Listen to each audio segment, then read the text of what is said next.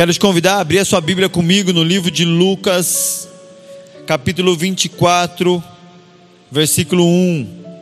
No primeiro dia da semana, de manhã bem cedo, as mulheres levaram ao sepulcro as especiarias aromáticas que haviam preparado. Encontraram removida a pedra do sepulcro, mas, quando entraram, não encontraram o corpo do Senhor Jesus. Ficaram perplexas, sem saber o que fazer. De repente, dois homens com roupas que brilhavam como a luz do sol colocaram-se ao lado delas. Amedrontadas, as mulheres baixaram o rosto para o chão, e os homens lhes disseram: Por que vocês estão procurando entre os mortos aquele que vive? Ele não está aqui, ressuscitou. Lembrem-se do que ele disse quando ainda estava com vocês na Galileia. Até aí, igreja, esse texto acontece exatamente no momento em que as coisas mudaram. Entenda que a nação de Israel viveu um longo período onde a voz de Deus se calou, o Império Romano dominou, até que veio o Salvador. Jesus, durante 30 anos, cresceu e se desenvolveu naquela terra, e nos últimos três anos, viveu o chamado e o propósito que ele tinha aqui nessa terra, naquele momento. Durante três anos o Senhor Jesus caminhou com essas pessoas, Ele ensinou, Ele discipulou, milagres como nunca vistos antes aconteceram, cegos curados, paralíticos andando, pães e peixes sendo multiplicados, a esperança sendo reavivada naqueles corações, uma luz no fim do túnel se acendeu. Mas o Senhor Jesus em nenhum momento deixou aquelas pessoas desenganadas, enganadas. Ele, de uma forma clara e constante, ele ensinava sobre o que haveria de acontecer. E principalmente no final dos dias do seu ministério, ele sem sem complicar, mas de maneira muito clara, ele expunha que era necessário que ele fosse morto para que o plano de Deus cumprisse. E aqui é exatamente o momento onde Jesus foi crucificado, se entregou para morrer na cruz, e agora essas mulheres vão até o sepulcro ver o corpo dele. As coisas aqui mudaram, Jesus já não estava mais no meio deles. Aquelas pessoas estavam sem rumo. Diz o texto aqui que elas estavam sem saber o que fazer. E quando elas olham e veem que Jesus já não estava lá, elas ficam mais confusas e, e, e preocupadas ainda.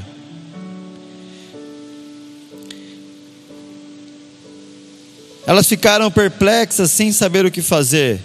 E de repente, dois homens com roupas que brilhavam como a luz do sol colocaram-se ao lado delas. Amedrontadas, as mulheres baixaram o rosto para o chão. E os homens lhes disseram: Porque vocês estão procurando entre os mortos aquele que vive? Ele não está aqui, mas ele ressuscitou. Lembrem-se do que ele disse quando ainda estava com vocês na Galileia. É necessário que o filho do homem seja entregue nas mãos de homens pecadores, seja crucificado e ressuscite no terceiro dia. Então se lembraram das palavras de Jesus. Algo mudou, as coisas mudaram, os tempos mudaram, e aquelas mulheres vão até o sepulcro. E aqueles homens agora que aparecem, eles falam para elas: Olha, lembrem-se do que Jesus já havia dito. De repente, dois homens, eles são enviados da parte de Deus para trazer esperança agora para essas mulheres. Aquelas, aquela, os seguidores de Jesus que estavam amedrontados, perdidos, confusos, Aqueles dois homens são enviados para combater o medo, para trazer esperança e direção. E como que aqueles homens fazem isso? Lembrando aquelas mulheres que foram até o sepulcro, das promessas, trazendo luz sobre as verdades dos fatos. Quando eles aparecem, eles dizem para ela: Não, por que, que vocês estão chorando? Ele não morreu, ele ressuscitou. Se lembrem do que ele falou. O que eles estavam querendo dizer, isso não é novidade, ele já havia predito, ele já havia profetizado que esses dias aconteceriam, ele já prometeu para vocês que isso aconteceria e que existia um futuro após isso. E de uma maneira a restaurar a esperança, a fé, o ânimo e combater o medo que agora tomava conta daquelas mulheres, os anjos apresentam isso. E quando eu vejo eu não acho que existe uma coincidência na Bíblia. Diz aqui que eram dois homens que apareceram diante delas, trazendo essa esperança, trazendo à memória as promessas e as profecias de Deus. E teve um momento também que a história mudou para o povo de Deus, quando nós voltamos muitos anos anteriormente o povo de Israel que peregrinou no deserto chega num ponto aonde agora o próximo passo era a terra prometida. E esse é o momento também onde dois homens se levantam para restaurar a fé e a esperança do povo. Esses dois homens chamavam Josué e Caleb. E Josué e Caleb se levantaram num tempo onde as coisas mudaram e o povo estava com medo do futuro. O povo estava com medo da, das coisas que viriam. Os espias foram ver a terra prometida. O povo volta apavorado. E o povo fica com medo do futuro, com medo daquilo que Deus já havia prometido a eles. Deus falou: Olha, vai ter uma terra para vocês. E quando o povo de Israel olha para a terra, eles ficam apavorados e eles ficam com medo, eles ficam confusos, eles ficaram sem saber o que fazer. Como essas mulheres quando elas foram até o sepulcro. Dois homens se levantam. A Bíblia não fala se era anjo, não fala se era Josué e Caleb, mas dois homens se levantam. E eles começam a falar com aquelas mulheres. Assim como Josué e Caleb se levantaram para combater aquela circunstância, e Josué e Caleb eles têm a missão de falar: olha, é uma promessa de Deus a terra.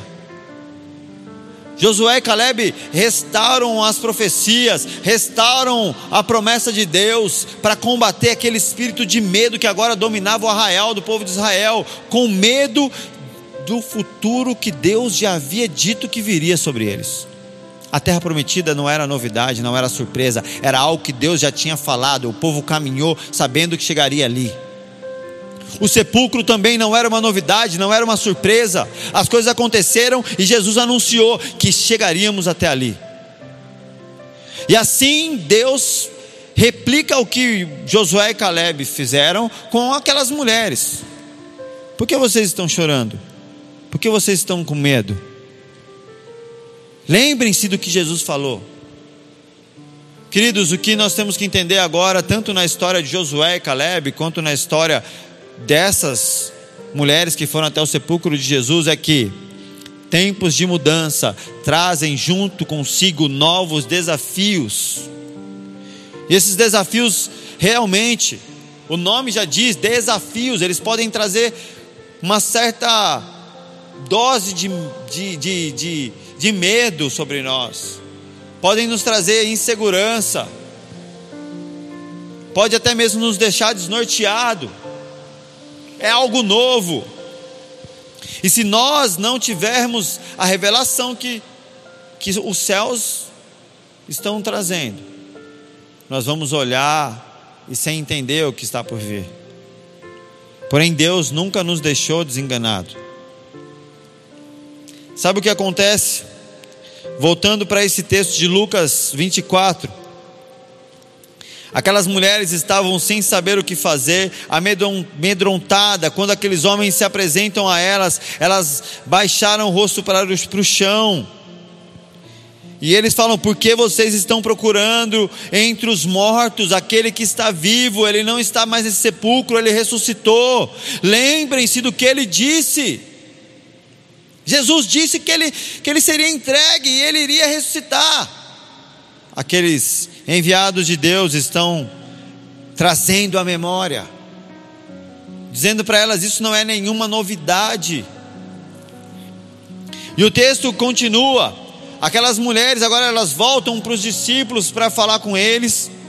E na sequência, nós vamos pular agora do versículo 8 para o versículo 13. Naquele mesmo dia, no mesmo dia em que os homens, os anjos de Deus, se apresentaram às mulheres, naquele mesmo dia, dois dos discípulos estavam indo para um povoado chamado Emaús, a 11 quilômetros de Jerusalém. E no caminho eles conversavam a respeito de tudo o que havia acontecido. Enquanto eles conversavam e discutiam, o próprio Jesus se aproximou e começou a caminhar com eles. Mas os olhos deles foram impedidos de reconhecê-lo. Ele lhes perguntou: Sobre o que vocês estão discutindo enquanto caminham? Eles pararam com os rostos entristecidos. Um deles, chamado Cleopas, perguntou-lhe: Você é o único visitante em Jerusalém que não sabe das coisas que ali aconteceram nesses dias? Que coisas? perguntou ele. O que aconteceu com Jesus de Nazaré? responderam eles. Ele era um profeta, poderoso em palavras, poderoso em obras diante de Deus e de todo o povo. Os chefes dos sacerdotes e as autoridades o entregaram para que ele fosse condenado à morte e o crucificaram. E nós esperávamos que ele, que ele, que era, ele queria trazer a redenção a Israel. Hoje é o terceiro dia desde que tudo isso aconteceu. Algumas mulheres, algumas das mulheres entre nós, deram um susto na gente hoje. Elas foram de manhã bem cedo ao sepulcro e não acharam o corpo dele. Voltaram e nos contaram ter tido uma visão de anjos que disseram que ele está vivo. Alguns dos nossos companheiros foram ao sepulcro e encontraram tudo exatamente como as mulheres tinham dito, mas não o viram. E ele, ele, Jesus, lhes disse: Como vocês custam a entender, e como demoram a crer em tudo o que os profetas falaram. Não deveria o Cristo sofrer essas coisas para entrar na sua glória? E começando por Moisés e todos os profetas, explicou-lhes o que constava a respeito dele em todas as Escrituras. Até aí. Entende que esses homens aqui, se a gente analisar o contexto, é basicamente isso: as mulheres foram bem de manhãzinha lá ver o corpo de Jesus no sepulcro, depois de três dias que ele havia sido crucificado, elas chegam lá, não encontram Jesus, elas ficam apavoradas, sem saber o que fazer, mais apavoradas ainda, perdidas, confusas. E aí aparecem os anjos e falam para elas: Olha, não está aqui ele, ele ressuscitou. Vocês não se lembram das palavras que ele, que ele disse a vocês? Em nenhum momento ele, ele, ele ocultou de vocês essa informação. Ele disse que seria crucificado, ele deixou claro isso. Por que, que vocês ainda estão procurando? Por que, que vocês estão lutando contra a verdade? Os anjos, eles estão dizendo para aquelas mulheres: vocês estão lutando contra o plano e o propósito de Deus, contra o futuro inevitável. E aquelas mulheres, elas saem daquele lugar extasiadas, impactadas com a visão dos anjos, e elas vão até os discípulos e contam. E agora esses homens que ouviram essa informação saem para ir até Emaús. E no meio do caminho o próprio Jesus passa a caminhar ao lado deles. O próprio Jesus ressurreto. Só que eles ficaram com os olhos ainda fechados para reconhecer quem era Jesus. E Jesus pergunta: o que vocês estão conversando? Aqueles homens fazem uma indagação a Jesus. Eles dizem assim: Você é o único visitante que ainda não se ligou nas coisas que está acontecendo aqui? Queridos, o que eu vejo nesse texto é que Jesus não estava se movendo no mesmo espírito daquela, daquele, daquele mundo. Enquanto, na verdade, não é que Jesus era o único que não sabia. Jesus, ele diferente daqueles homens, não partilhava do mesmo espírito. Aqueles homens estavam sendo movidos por um espírito de confusão, de medo. Mas Jesus era aquele que tinha total convicção do que estava acontecendo. Para Jesus, a sua morte e a sua crucificação não foi surpresa. Você já parou para pensar que Jesus ele, ele trabalhou desde criança com José, seu pai, como carpinteiro? Jesus era um carpinteiro, desde criança ele lidava com madeiras. Eu imagino Jesus desde pequeno, muito novo. A Bíblia, a Bíblia mostra que com 12 anos ele estava no templo e ele já sabia o que queria viver. Imagina ele com 12 anos lá, fazendo uma mesa com o pai dele, ele, ele botava a mão naquela tora de árvore, ele, ele, ele, ele pensava: vai chegar um dia em que vão me pendurar num negócio desse. Eu vou ser humilhado, vou ser crucificado numa madeira dessa. A vida toda dele. Ele sabia não era novidade, não era surpresa para ele. E quando ele nos ensinou, ele nos falou do que aconteceria com ele, ele não nos deixou enganado, ele foi muito claro com todos os seus discípulos. E aí ele fala assim para eles: como vocês custam a entender, e como vocês demoram a crer em tudo que os profetas falaram. E aí ele pega desde Moisés, ele começa a explicar desde Moisés, vamos falar desde Êxodo Durante toda a Bíblia, ele começa a mostrar todos os pontos para aqueles homens que comprovam que o dia da crucificação do Cristo aconteceria. O que ele está querendo dizer? Vocês estão querendo, vocês estão questionando um futuro que Deus já havia dito que chegaria. Vocês estão desacreditando de uma profecia que o Senhor disse que se cumpriria. Não é, não deveria ser surpresa se vocês creem na palavra de Deus. Não deveria ser surpresa se vocês creem no que a Bíblia nos traz de profecias. O confronto de Jesus e a indignação dele voltada para aqueles homens é essa. Igreja, essa é uma noite muito especial. E Presta muito atenção no que Deus quer falar conosco hoje, porque eu tenho certeza que Deus está nos trazendo para as profecias bíblicas. Deus está nos trazendo para as promessas. Nós estamos enfrentando hoje tudo o que Jesus disse que nós enfrentaríamos. Eu vejo muitos cristãos nesse momento eu vejo, eu não vou dizer a igreja, mas eu vejo muitos cristãos dentro de suas igrejas amedrontados e surpresos. Jesus, ele está ao nosso lado, nos dizendo: não é possível que vocês estão surpresos. Jesus disse que nós passaríamos por dias como esses. Queridos, a Bíblia, eu não sei qual é o, a, a dinâmica dos fatos, qual é a cronologia das coisas, só o Senhor sabe. Mas a Bíblia fala de dias em que a igreja será perseguida de uma maneira assim, intensa. Mateus 24, Jesus ele começa a relatar tudo o que viveríamos até a volta dele. E aí algumas situações começam a acontecer e a primeira coisa que a gente faz é se apavorar com o que a notícia da TV diz. Mas o que a Bíblia diz? Quais são as profecias? O que, que os profetas falaram? Quais são as palavras que Jesus nos deixou? É isso que o Senhor está falando com a gente.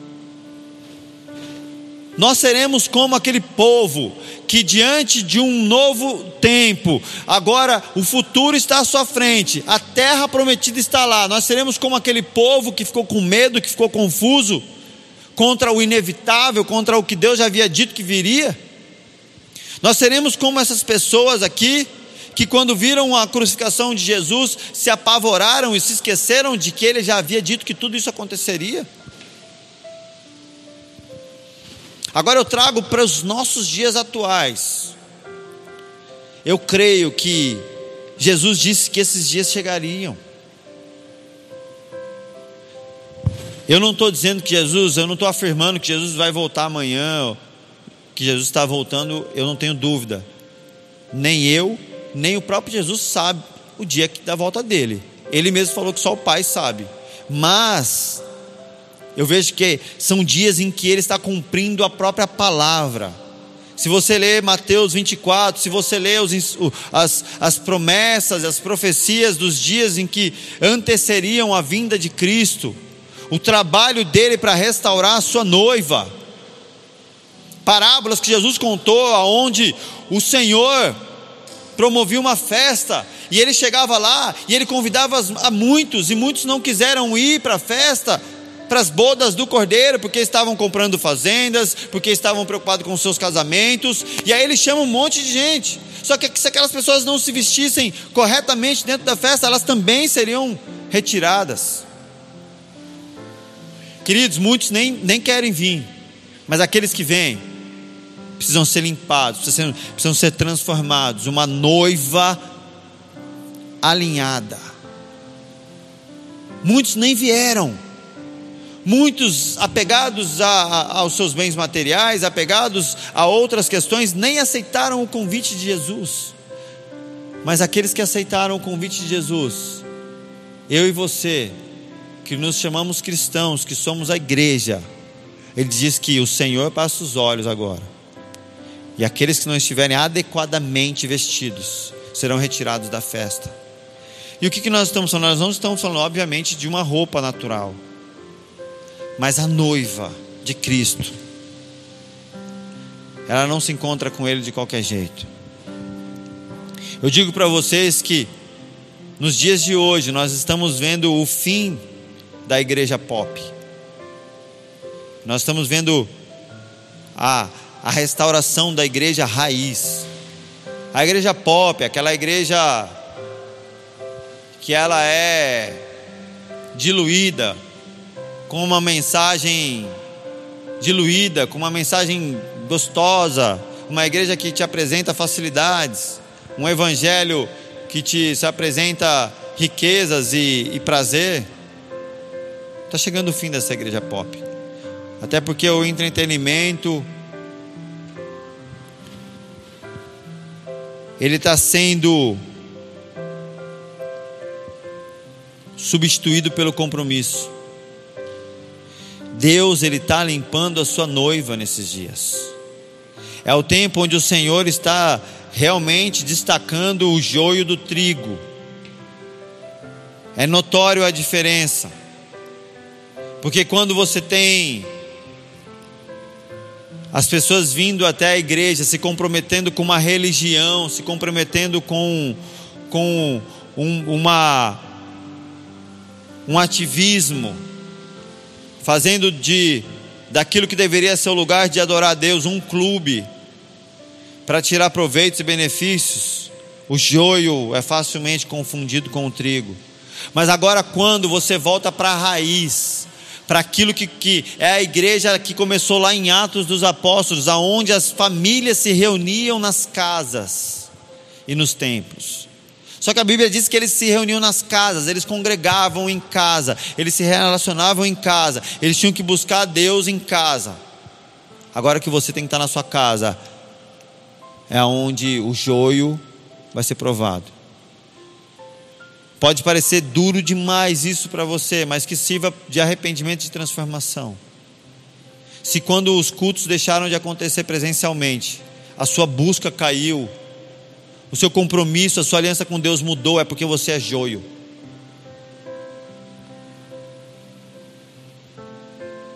Essa é a diferença.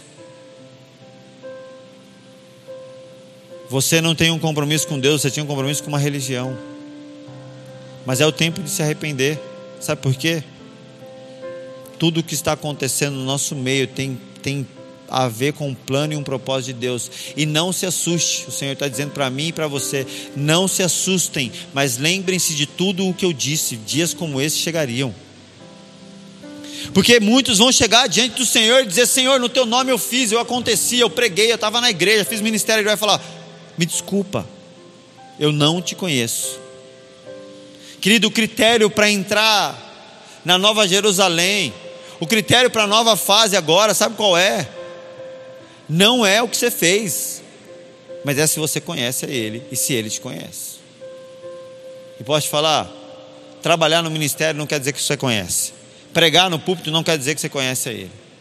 Você pode conhecer a Bíblia, você pode ter bons estudos, você pode conhecer as pessoas na igreja, você pode ter títulos, mas se você conhece a Ele, nesse tempo, você continua buscando Ele na sua casa. Entende que no, no fim das coisas o Senhor vai dizer: entra no meu reino, ou aparta-te de mim, porque eu não te conheço.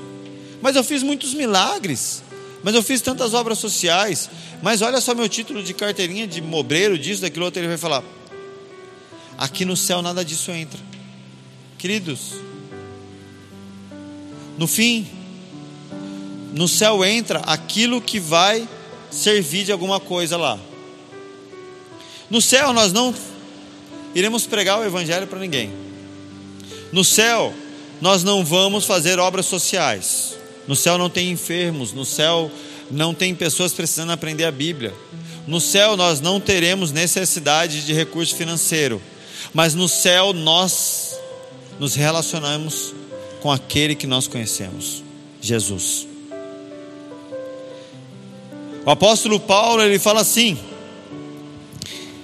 para mim, viver é Cristo e morrer é lucro. Por quê? Se eu estou vivendo, eu vou fazer a obra de Cristo aqui na terra. Mas se eu morrer, é lucro porque eu vou estar com Ele.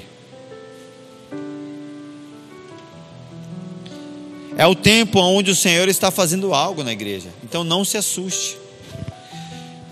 No versículo 28, continuando a mensagem, diz assim: que ao se aproximarem do povoado para o qual estavam indo, Jesus fez com que iam mais, fossem mais adiante. Mas eles insistiram muito com ele, dizendo: Fique conosco, pois a noite já vem e o dia já está quase findando. Então ele entrou para ficar com eles.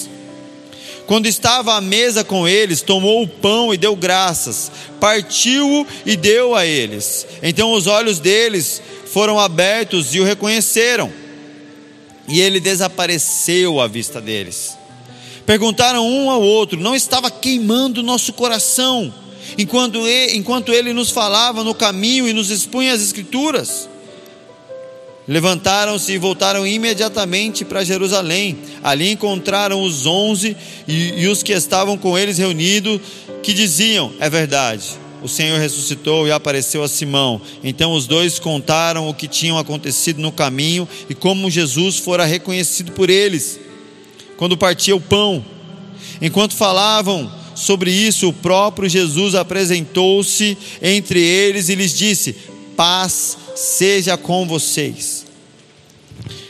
Esses homens agora nós vemos que eles estão caminhando ali, né, indo para Emaús, e Jesus começa a falar com ele, e eles E o que aconteceu nesse momento? Enquanto eles estavam na mesa, depois eles falam: Não nos queimava o nosso coração enquanto ele nos falava no caminho e nos expunha as Escrituras. Sabe o que eu entendo por isso? Ali eles ainda não tinham a revelação de Jesus, os olhos deles ainda não tinham sido abertos, mas o coração deles já queimavam. Eles já sentiam algo diferente, eles já viam que algo diferente estava acontecendo ali. Algo não estava normal. E queridos, eu tenho certeza que se você é um cristão, algo está queimando no teu coração. Nesse tempo você está entendendo, existe algo da parte de Deus acontecendo, não é possível, algo está algo tá acontecendo, mas ainda as coisas não estão claras para você. Presta atenção, se você está assustado porque você tem que usar máscara, o que você vai fazer quando mandar você usar o chip? Todo mundo fala, todo mundo gosta de falar de Apocalipse, todo mundo gosta de falar dessas coisas. Mas começa a se ouvir sinais de que coisas estão acontecendo e todo mundo fica pipocando. Jesus vem buscar uma noiva que confia nele. Não se assustem. É o tempo em que Deus está cuidando da igreja. Não estamos vendo novidade alguma. Não estamos sendo pego de surpresa. As profecias e o Senhor Jesus disse que dias como esse chegariam até nós. Eles estavam com o coração queimando, e você e eu, nós também estamos. Deus está fazendo alguma coisa. Esse coronavírus, esse negócio da igreja fechada, essa questão política, tudo isso tem algo por trás, espiritual, algo está acontecendo e realmente está. Mas eu sei que Deus tem mais. E eu não quero ficar só nessa de sentindo algo, coração queimando, alguma coisa acontecendo. Eu quero ter a revelação de Cristo. Eu quero ter a revelação dele, de quem ele é e do que fazer agora. E se você quer isso, abra o seu coração, clame a ele, porque eu creio que Deus preparou essa noite para nos levar a um novo entendimento. É, esse texto diz que eles insistiram com Jesus, fique conosco. Aí então Jesus entrou para ficar com eles. É o tempo onde o Senhor tem falado conosco. É o tempo onde você tem que buscar a presença do Espírito Santo, clamar para Ele te visitar, para Ele visitar a tua casa, para Ele permanecer com você. Não seguir um protocolo, mas seguir a nuvem, seguir a presença, ser cheio da presença, focar na presença de Deus mais do que nas circunstâncias. Insista para que ele fique com você. Busque. A Bíblia fala: aquele que bater a porta, aquele que insistir, eu vou entrar, eu vou abrir. Aquele que busca, acha. Aquele que clama, recebe. Eles insistiram e Jesus ficou. Eles prepararam um lugar para Jesus estar com ele. Queridos, e quando eles estavam à mesa com Jesus, Jesus tomou o pão e deu graças e partiu entre eles.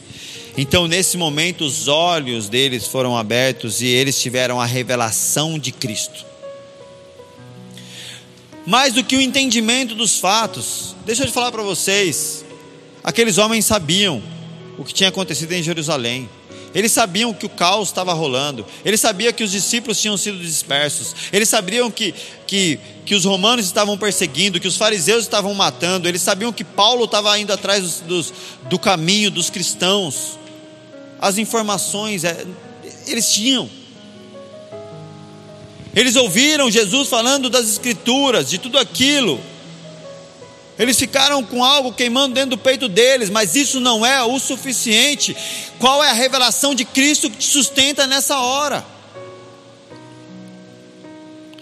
Deus não quer que você tenha somente um incômodo, uma opinião sobre os fatos, uma sensação, uma ideia das coisas, mas Ele quer se revelar nesse tempo.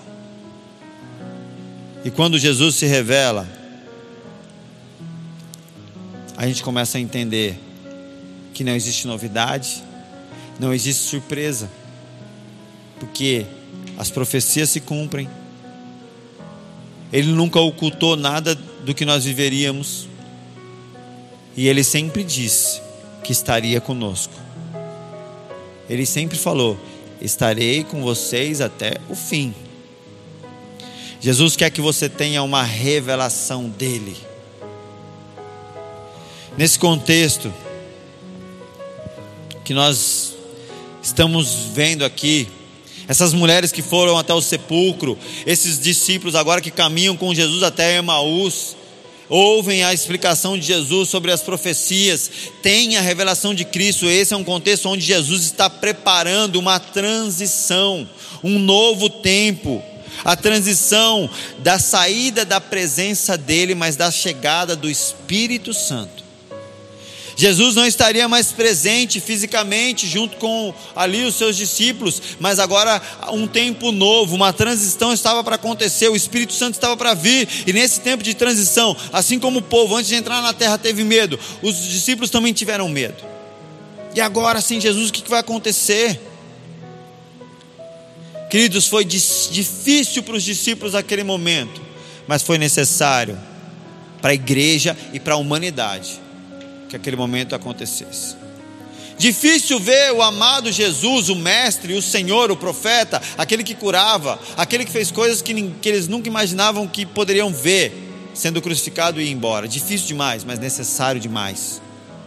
Se não fosse isso, a igreja não, não cresceria. Se não fosse isso, nós não seríamos salvos. Se não fosse isso, nós não teríamos o amado Espírito Santo aqui junto conosco. Nós estamos passando, sim, nesses dias eu e você, a sua família, a minha, nós estamos passando sim por um momento difícil, mas necessário. E eu falo isso com temor de Deus. Que nada disso é surpresa para o Senhor. Nada disso deve ser surpresa para nós, quando as Escrituras foram expostas por Jesus de forma clara, dizendo que dias como esse chegariam. Deus ele está nos levando a um futuro inevitável que tem a ver com o cumprimento da palavra dele, das promessas, das profecias para os dias que seguiriam após, Jesus, após a crucificação de Cristo. Deus está nos levando para o cumprimento da palavra dele.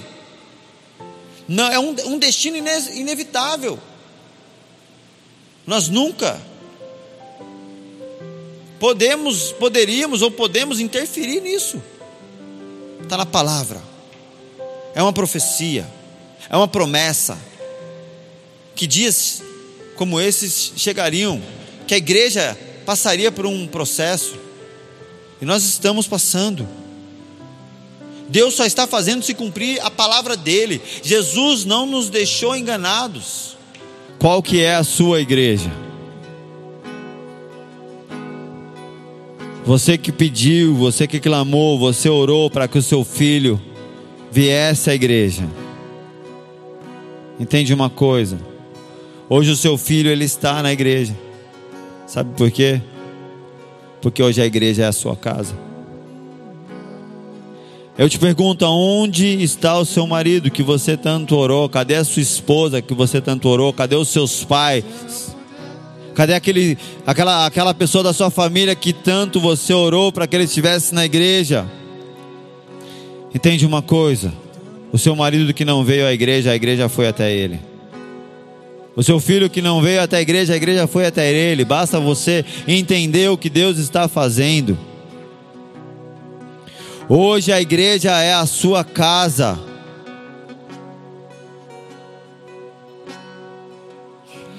Mas eu te faço uma pergunta. Esse ambiente onde você está agora aí, assistindo a esse culto, a essa transmissão, é um ambiente que gera o mínimo, pelo menos, de curiosidade para que o seu marido, para que o seu filho, para que esses da sua casa queiram participar. Deixa eu explicar para você, o Senhor tem algumas direções práticas para nós agora. O que eu passo a falar agora são direcionamentos da parte de Deus para esses dias, para esse tempo. Que fique muito claro para você. Eu, Pastor Gustavo, não vou me envolver naquilo que a pessoa que me convidou não se importa e não leva a sério. Eu não me envolvo em coisas que a pessoa me chama para ir sendo que nem ela mesma se envolve e leva a sério. Que tipo de igreja os da sua casa estão vendo? Eu estou falando agora da igreja que acontece aí no seu lar. Eles estão vendo uma igreja que vale a pena, uma igreja que existe um compromisso?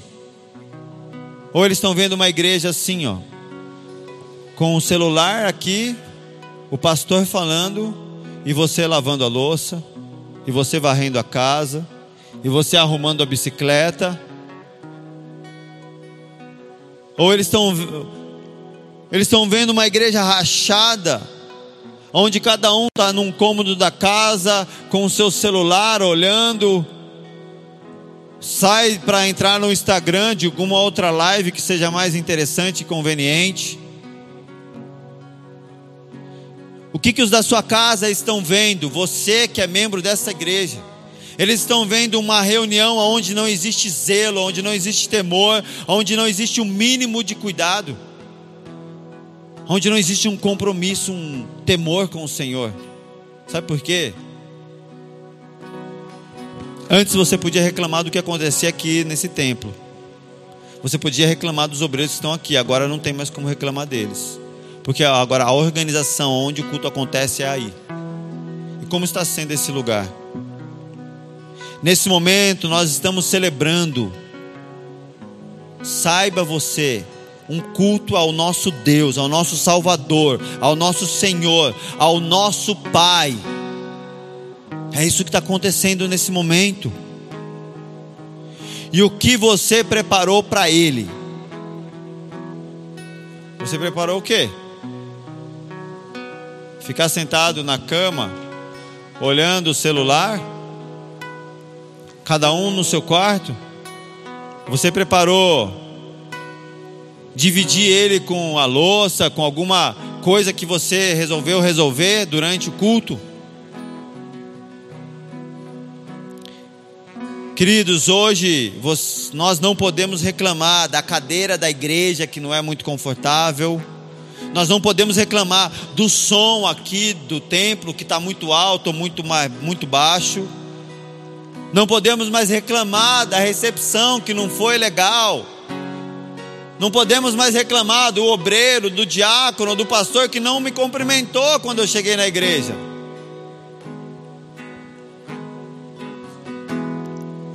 O louvor não foi muito bacana.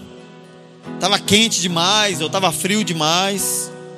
Não dá mais para reclamar, porque a estrutura física e as pessoas sempre foram o maior problema da igreja. Mas hoje Deus te deu a solução, sabe por quê? A estrutura física é a sua casa e as pessoas são a sua família. o que eu mais ouço como pastor é: ah, pastor, eu me desviei, sabe por quê? Eu olhei para homens.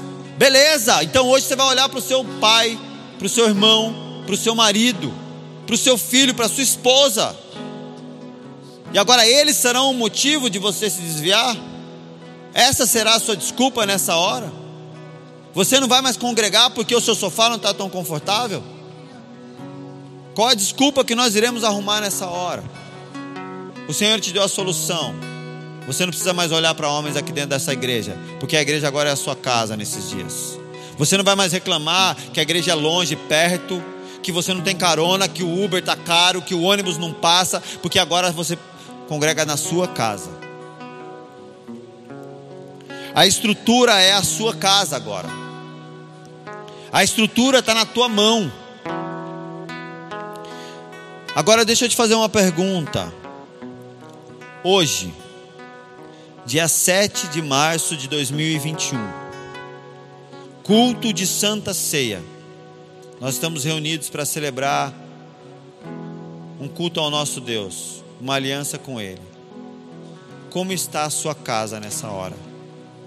Como você se preparou para cultuar a Deus? Se a sua casa fosse realmente a igreja, vamos olhar para a sua casa, você que está me assistindo, como, uma, como ela sendo a igreja. Como seria a igreja? Suja, uma bagunça, desorganizada. A sua igreja seria um lugar onde as pessoas ouvem a palavra comendo pipoca, arroz, feijão, onde as pessoas sentam para cultuar a Deus comendo com um prato de arroz feijão no colo, mastigando enquanto, enquanto o louvor é tocado. Na sua igreja, se lava a louça enquanto Deus é adorado. Como é a sua igreja? Como é a sua casa? Despreparada, desorganizada, oferecendo a Deus qualquer coisa? Ou será que a sua igreja, posso dizer que é uma igreja excelente? que oferece a Deus algo de valor. Amados, entenda uma coisa. Deus está fazendo algo com a sua noiva, com a sua igreja.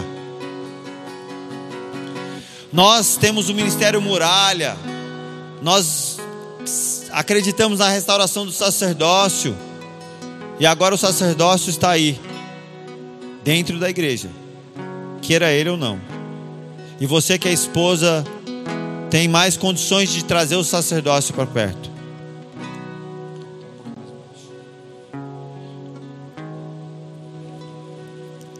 E o Senhor está querendo te dizer assim, ó, hoje.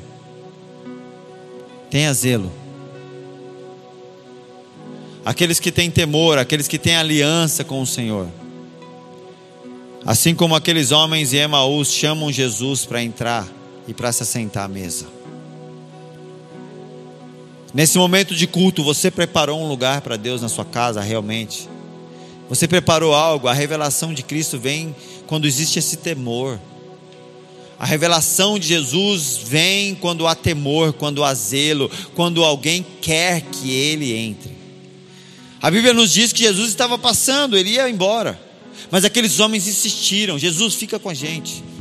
Eles nem sabiam, na verdade, que era Jesus, mas eles insistiram: fica conosco, fica aqui dentro, fica aqui na nossa casa. E eles prepararam um lugar para ele. Eles fizeram com temor, com zelo, com excelência. E quando Jesus se senta à mesa, o pão é servido e ali ele é revelado. Você quer que Jesus se revele aí na sua casa?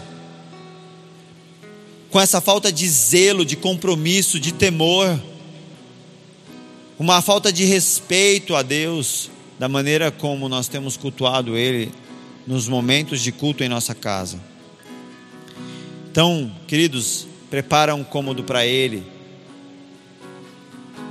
Deus falou comigo para a gente não fazer a ceia hoje, porque Ele quer celebrar uma aliança com, a, com você, Ele quer celebrar uma aliança com a igreja, mas de uma forma correta. Hoje é o dia em que o Senhor manda dizer que no próximo domingo nós teremos o culto de ceia. E Ele espera que você realmente prepare um lugar para Ele aí na sua casa. Faça da sua casa uma igreja que glorifique ao Senhor. Limpa a casa. Literalmente, eu estou falando limpa, varre a sala, organiza. Não sente para assistir o culto com um prato de macarrão no colo, mas sem, vá para adorar a Deus. Se vista bem como alguém que está ali para adorar realmente a Deus. Organiza a sua casa, um lugar para honrar o Senhor. Ou nós seremos hipócritas o suficiente para achar que a zeladoria tem que limpar a igreja, e a igreja tem que ser organizadinha e limpa, mas a sua sala tem que ser uma bagunça, uma baderna, quando você para aí para adorar a Deus. Deus tem que ser cultuado com excelência em qualquer lugar. E é uma forma de Deus provar a sua noiva, a sua igreja e provar as nossas vidas nessa hora. Em Êxodo 35, eles constroem um tabernáculo para Deus. E você, se você ler Êxodo 35, você vai ver a excelência, o Senhor dando direções de como preparar o tabernáculo, e o tabernáculo é preparado com toda a excelência. E o que acontece? Deus visita com a glória dele, com fogo aquele lugar. Em 1 Reis, capítulo 6, o templo é construído e Deus visita aquele templo com fogo da sua presença.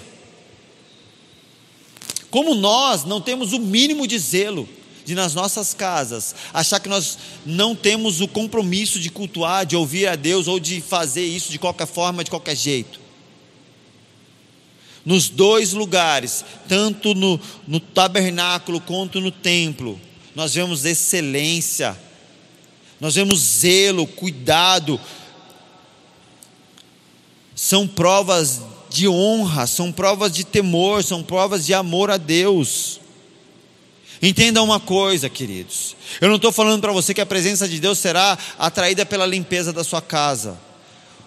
A glória de Deus foi atraída para o templo, para o tabernáculo, não porque o lugar era bonito, Deus, ele não é atraído por madeira, por panos de ouro, Deus não é atraído por limpeza, mas Deus é atraído pela matéria-prima que existe no coração daqueles que preparam um lugar para o Senhor. E a maneira como você prepara o lugar para receber a Deus, mostra o que tem dentro do seu coração. Toda a excelência daquilo que foi feito só mostrava que existia no coração daquelas pessoas em relação a Deus: zelo, amor, cuidado. Você e nós não podemos mais nos reunir aqui no templo da igreja, mas nós podemos nos reunir agora nas nossas casas. Prepara, faz da sua sala uma igreja, limpa, organiza. Fiquem de pé para adorar a Deus no momento da adoração, não fica deitado no sofá, mostrando um alto desrespeito. Deus é santo. Ele tem que ser adorado com temor. Momentos dízimos e das ofertas. Eu já falei para minha esposa, coloca uma caixinha ali no móvel da sala. Vai dar uma moedinha para cada um. Nós vamos ministrar o dízimo lá em casa e eles vão levar a moedinha ali na hora do dízimo. Eles vão dar a ofertinha deles. Eu não posso estar aqui no templo, na igreja, mas eu posso fazer essa igreja em casa. Eu posso mostrar para os meus filhos o quanto a igreja é preciosa. O quanto a igreja de Jesus é preciosa, o quanto nós temos zelo por cultuar a Deus, o quanto nós amamos e honramos a Deus, fazendo na sala da minha casa, na garagem da minha casa, seja onde for, o mais excelente que eu posso, para o meu Deus. Querido, as pessoas que que são o maior problema da igreja, somos nós, as pessoas. A igreja só tem problema porque ela tem pessoas. Só que agora essas pessoas estão na sua casa e elas são a sua família. Aquela conversa de que eu me afastei porque eu olhei para homens, como é que faz? Você vai se escandalizar e sair de casa? Hoje, os únicos homens que você vai olhar são os da sua casa. Os que te escandalizam serão seus filhos, sua esposa, seu marido, seus pais. E não se esqueça, os da sua casa também olharão para você. E o Senhor espera que haja em nossa casa uma manifestação de amor ao próximo. Uma vez eu ouvi uma história de uma mulher que ela chegou na igreja e ela parou o carro lá e, na, e, e ela botou todos um monte de móveis da casa no carro. E o pastor viu aquilo e falou para ela: O que, que você está fazendo? Ela falou: Pastor, eu vou morar aí na igreja. Ele falou assim: Não, filha, não dá para fazer isso. Ela falou: Não, pastor, eu vou morar aí na igreja. Ele falou: Por que, que você está querendo vir morar na igreja? Ela falou: Porque quem sabe aqui eu vou ser feliz. Porque meu marido só é bênção aqui. Lá em casa, ele é um homem que o Senhor não conhece. E normalmente é isso que acontece. Aqui todo mundo sorri, todo mundo é educado, todo mundo é amável, todo mundo é legal. Mas e como você é na sua casa? Agora é a hora de você ser essa pessoa bênção, essa igreja na sua casa com a sua família. Nesse momento o Senhor espera o amor ao próximo dentro de casa. Será que você se preocupou, você, com o seu marido que não frequenta a igreja, com a sua esposa, com, a, com essa pessoa da sua casa aí que não frequenta a igreja? Será que você se preocupou e amou ele a ponto de mostrar para ele o quanto é importante o culto? Será que você preparou um lugar para que ele pudesse ter a oportunidade de junto também cultuar a Deus com você aí? Ou você simplesmente pegou o seu celular, se isolou em algum canto e assistiu o seu culto e eles não têm nada a ver com isso.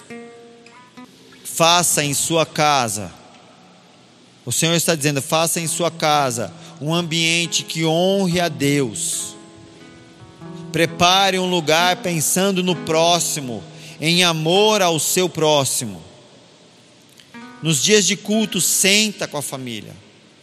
Chama o sacerdote para estar à frente disso. Ore com a sua família antes de começar a live, a transmissão. Satanás, o Senhor me mostrou que Satanás já entrou em muitas casas.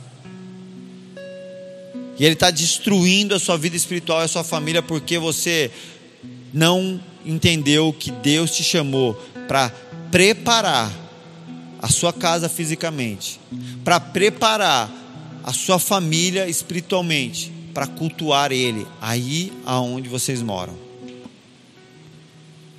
E assim vocês estão pensando, quando o culto voltar presencial vai ser diferente.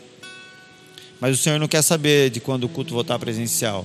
Ele quer saber do que você está fazendo agora. O que você está fazendo nesse momento.